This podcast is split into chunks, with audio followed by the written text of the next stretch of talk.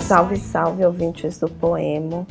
Eu sou Raquel Galvão e hoje apresento no Poema Convida um papo sobre bastidores literários.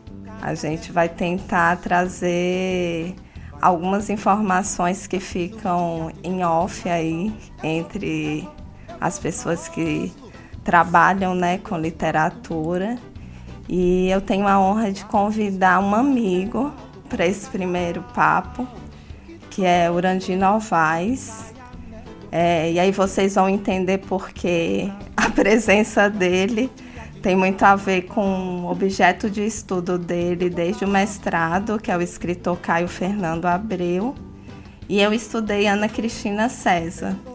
É, nós tivemos a mesma orientadora no mestrado, Alex Leila, que também estudou Caio F.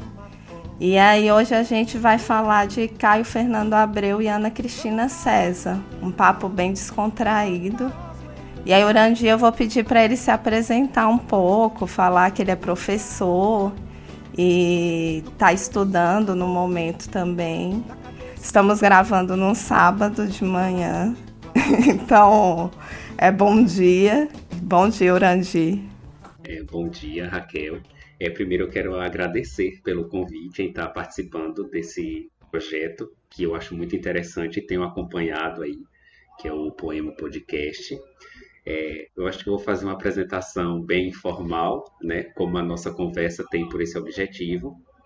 Como a Raquel falou, meu nome é Urandi, Urandi Rosa Novaes.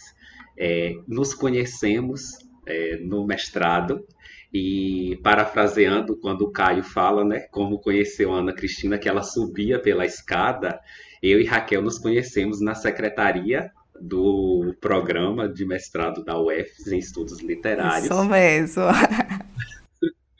É, sou professor de língua portuguesa, é, atuo no Colégio de Aplicação da Universidade Federal de Sergipe desde 2018, onde trabalho com alunos do ensino médio é, buscando formar principalmente novos leitores da nossa literatura e trabalho também com alunos de estágio, é, docência e os residentes do programa de iniciação de bolsas à docência, que é o PIBID, e a gente trabalha com projetos voltados à área de literatura. E Estamos aqui hoje nesse bate-papo para falar dessas intersecções entre Caio Fernando Abreu e a Ana Cristina César, principalmente no que vai condizer a questão das cartas, os bastidores literários, né? Podemos dizer que o nosso bate-papo hoje vai ser uma conversa de corredor no cenário literário. Isso mesmo. O Urandi, ele também lançou um livro, né, que veio também da, da, pesquisa dele de dissertação, que é Caio F. na Rede, escrita autoficcional e as faces de Caio Fernando Abreu no Facebook. E, enfim, é um, um trabalho muito elogiado, né?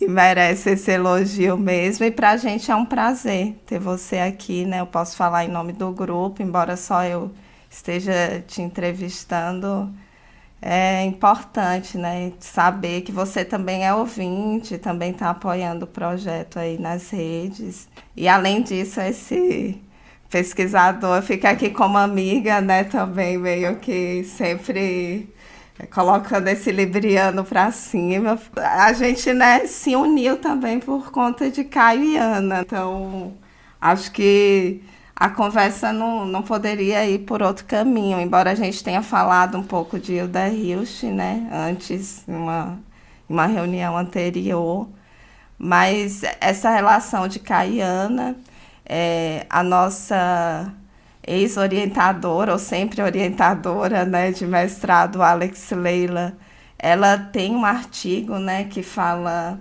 especificamente sobre a relação dos dois, a relação íntima e literária. É um objeto de interesse contínuo né, em teses, dissertações, né? a gente não está trazendo nada novo, mas é, queremos trazer algumas informações que muitas vezes ficam à margem, né? Assim, e a gente gosta de conversar, porque é, de toda forma são nossos objetos de estudo e objetos de interesse, né? Literário e tudo mais. Então, eu queria fazer uma primeira pergunta para Urandi, que o que é que você acha que une ou uniu Caio F e Ana Cristina César, assim, quais interesses? A gente já tem alguns indícios, mas como se dá esse encontro e por que você acha que ele se deu ali naquele contexto da década de 80? É, uma das primeiras questões né, de registros que tem nas biografias do Caio é, fala-se de uma paixão que ele teve pela escrita né, da Ana Cristina César. Depois eles se encontram né, na, na Leia Livros, quando ele está sendo editor da Leia Livros em São Paulo.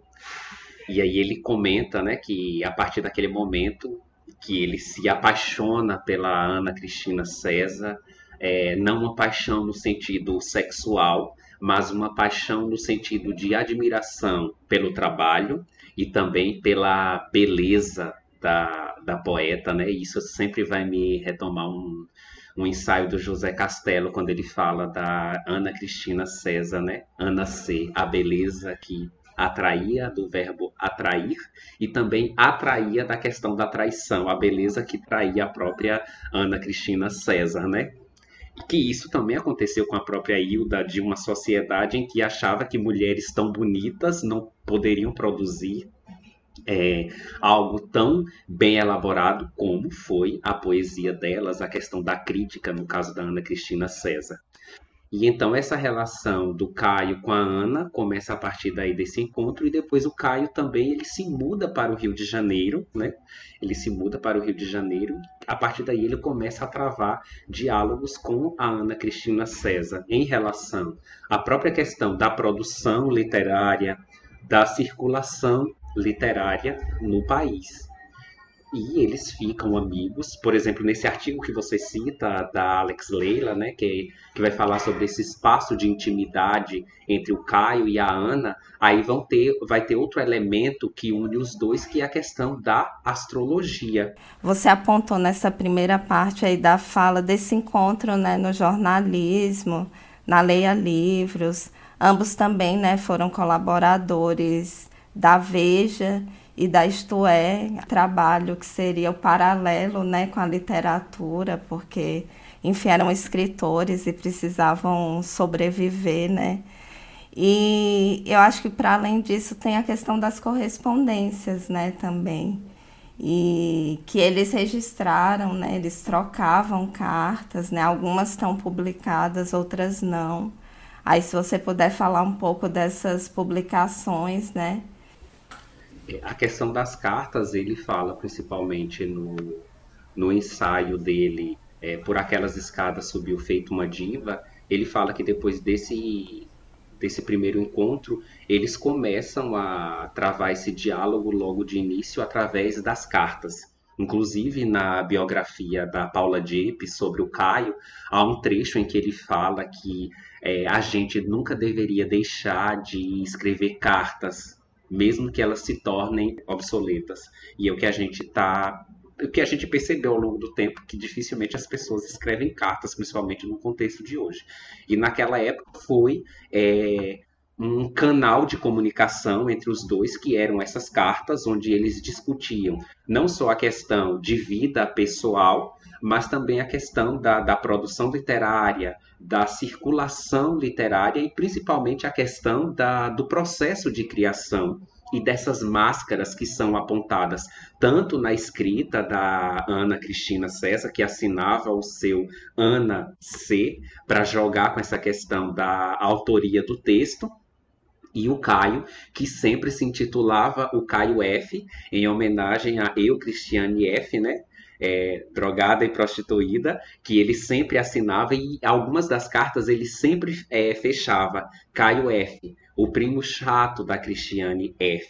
Depois desse, desse momento de interlocução através das cartas, aí ele fala que é, vieram os interurbanos, né? Que aí eles começam a se falar por telefone até o momento que ele parte para o Rio de Janeiro, vai morar em Santa Teresa para manter uma proximidade maior com a Ana e também com outros é, autores e autoras com os quais ele dialogou ao longo de seu processo de produção literária e também de divulgação de obra literária de amigos próximos, porque o Caio fez muito isso de divulgar o trabalho de alguns artistas, como por exemplo, tem uma carta que ele fala para Adriana Calcanhoto, quando ela lança cores, né? E aí ele fala que está procurando essas cores da Adriana Calcanhoto pelos espaços onde ele está a circular. Muito interessante, assim. E acho que é um registro histórico, né? E registros também de, de trabalhos. O, essa carta que você citou tem o exercício da tradução do cisne de Baudelaire, por exemplo, que Ana Cristina estava fazendo. Então isso já é já ultrapassa, né, uma intimidade aparente para chegar num, num, em uma correspondência intelectual mesmo, assim. E, e aí depois Ana Cristina César, né, ela morre em, em 83, o Caio na, na outra década, né, na década de 90. Mas é interessante notar como Ana Cristina aparece na produção de Caio, né, assim, depois da morte dela, inclusive. E também registrar que na contracapa de A Teus Pés, o Caio, ele faz um registro, né, assim, é ele quem escreve sobre Ana Cristina, né, tem uma marca aparente e eterna, né, do, do Caio, como, como você falou, é, dando um apoio, né, já que ele já tinha mais nome, já era um autor mais premiado e tudo mais, mas dando um apoio para Ana Cristina César, né? E, e aí eu queria que você falasse um pouco sobre isso, assim, sobre é, como que você viu isso aí nas suas leituras é, esse processo, né, que é lá da década de 70, principalmente 75, até numa das entrevistas que o Caio deu para sua amiga e também escritora Amácia Denza, ele vai falar sobre essa questão que foi um boom literário, né, no Brasil, que foi um período em que os autores eles se liam e eles se divulgavam entre si. Então, era uma maneira de fazer com que a literatura é, circulasse não só no cenário nacional, mas também é, buscasse levar para além das fronteiras do nosso país. Ele cita até um encontro literário que houve em Porto Alegre, e ele fala que foram é, vários escritores, a exemplo da Nélida Pignon, da Lígia Fagundes Telles, a Clarice Lispector, e ele fala até dessa experiência de ter passado todo o dia com Clarice Lispector, e ele até comenta que a Clarice não falava quase nada, e num desses momentos ele, ela ainda falou para ele perguntando em que cidade ela estava. Então, assim, e aí ele ficou lisonjeado porque ele considerava também a Clarice enquanto uma das suas madrinhas no processo de criação. Então, tudo isso vai ser é, rememorado por ele e registrado em suas cartas dessa importância desse diálogo que existiu naquela época entre os escritores a fim de um bem maior que era a divulgação e a circulação da literatura nacional, que houvesse essa troca das experiências e isso fazia com que um fosse divulgando a outro. E ele até pontua que parece que com o passar dos tempos isso foi se perdendo. Ele até comenta que percebe que os escritores ficaram como se de certa maneira ilhados, né? Aí ele até fala, não sei se é a luta pela sobrevivência, a demarcação de espaços. É, sobre a influência da Ana na obra do Caio, é, vai ter essa questão de que o livro Os Dragões Não Conhecem o Paraíso é um livro que a primeira dedicatória vai para Ana Cristina César, e ele fala que é um livro que fala sobre a morte, né? É um livro que tem 13 contos, e aí ele fala de toda essa simbologia que está envolvida no processo desse livro, né? Que o 13 na carta de tarô é a carta da morte. E ao contrário do que algumas pessoas pensam, a carta da morte no tarô, às vezes ela não traz uma simbologia tão negativa, mas ela é vista como o início de um novo ciclo. E o Caio fala que é um livro sobre a morte e em homenagem a muitos dos amigos dele que se foram. E a primeira homenageada, como eu falei, é a Ana Cristina César. Nesse livro, a gente tem o conto Sem Ana Blues, que vai dar essa ideia de inferência, né? Dessa possível homenagem à própria Ana Cristina César, que nesse conto vai falar dessa pessoa que está sem Ana. E aí eu gosto sempre da frase inicial do conto, e eu sempre comento isso com você, que é um conto emblemático. Inclusive, eu disse que nessa semana, depois de ler, eu acabei sonhando sobre algumas passagens do conto, porque essa questão da ausência. E é muito isso que acontece na, na produção do Caio. Existe essa ausência, é fazer com que o leitor se sinta é instigado e ao mesmo tempo é angustiado com aquelas histórias, com aqueles personagens. E o conto começa da seguinte forma: Quando Ana me deixou, essa frase ficou na minha cabeça de dois jeitos. Depois que Ana me deixou, sei que não é exatamente uma frase, só um começo de frase, mas foi o que ficou na minha cabeça. Eu pensava assim: quando Ana me deixou, e essa não continuação era uma espécie de continuação que vinha entre aquele quando e aquele depois. Não havia nada mais na minha cabeça, nem na minha vida, além do espaço em branco deixado pela ausência de Ana. Embora eu pudesse preenchê-lo, esse espaço branco sem Ana, de muitas formas, tantas quantas eu quisesse, com palavras ou ações, ou não palavras e não ações, porque o silêncio e a imobilidade foram dois dos jeitos menos dolorosos que encontrei naquele tempo para ocupar meus dias, meu apartamento, minha cama, meus passeios, meus jantares, meus pensamentos, minhas trepadas e todas essas outras coisas que formam uma vida com ou sem alguém como Ana dentro dela. E aí a gente pensa principalmente que ele grafa, né, que é o quando e o depois. E também nas cartas do Caio, ele sempre fala dessa questão da ausência que foi Ana e ele ficava se perguntando o porquê de Ana ter feito isso e essa ausência que foi. Porque, embora ela tenha morrido prematuramente, o que Ana Cristina César é, produziu como você bem registrou na sua entrevista, né, com o Michel Rudel, você fala sobre essa questão e ele explana sobre é, o quanto a obra dela foi significativa nesse, podemos dizer, curto espaço de tempo que a Ana Cristina César viveu. Embora tenha vivido pouco, produziu um material efetivo, né, profícuo, bem construído e que ainda hoje desperta o interesse dos mais variados pesquisadores sobre a escrita da Ana Cristina César.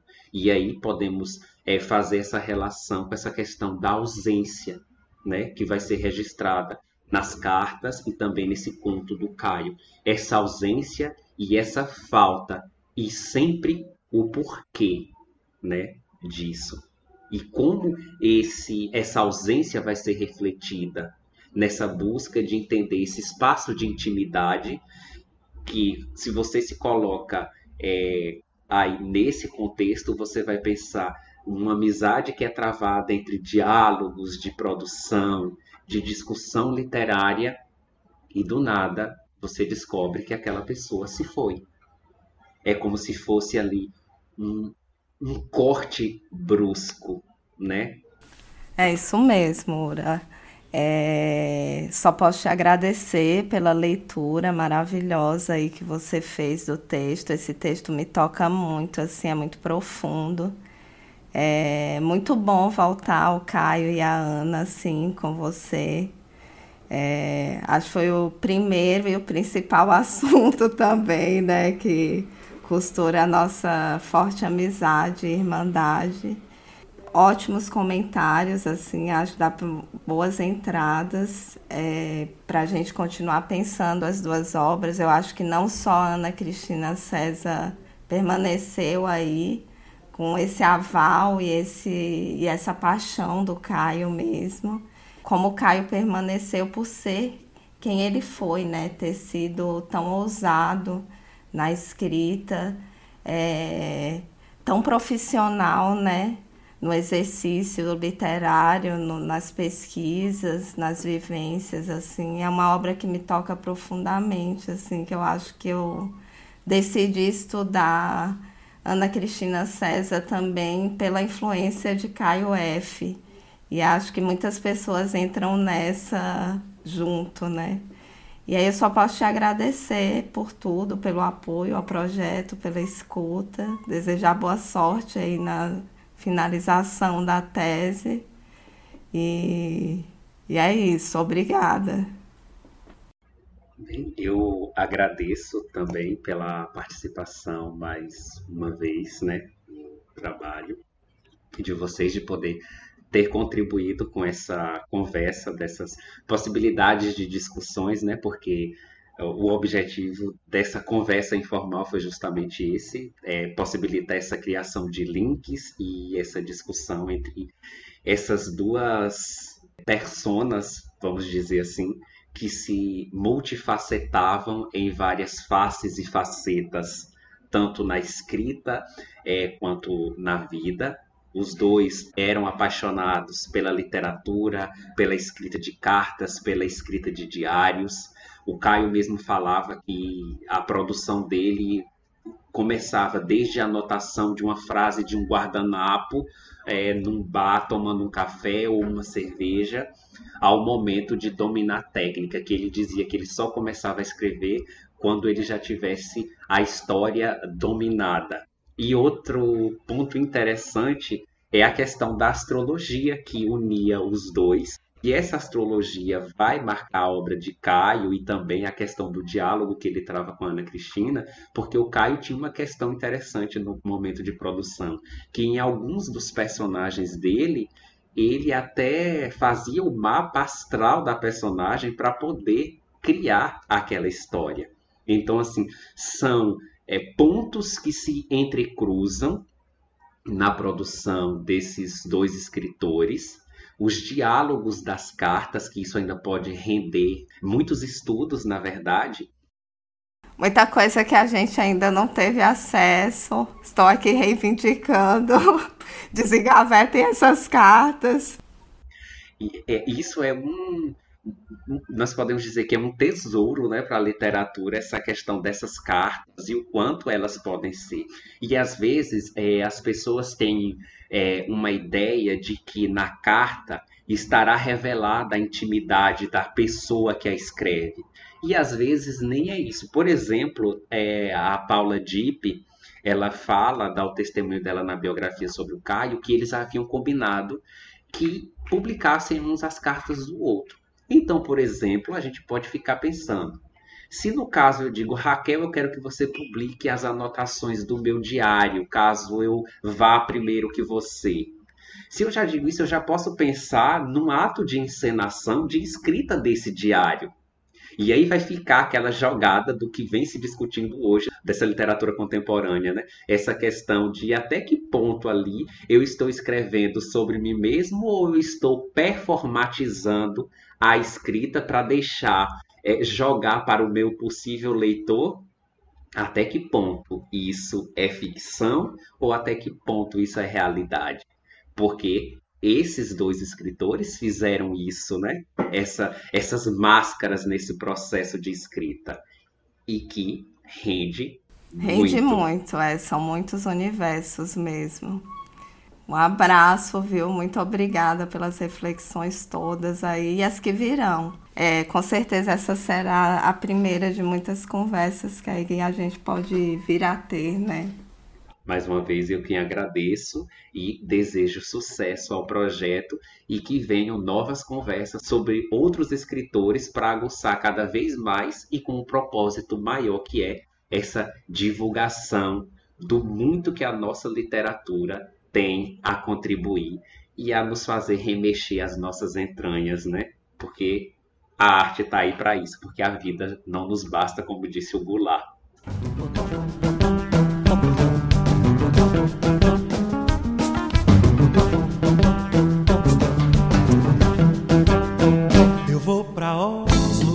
A todos os ouvintes, o nosso muito obrigada pela escuta. Espero que vocês tenham curtido o papo e até o próximo Poema Convida. Uma ótima semana.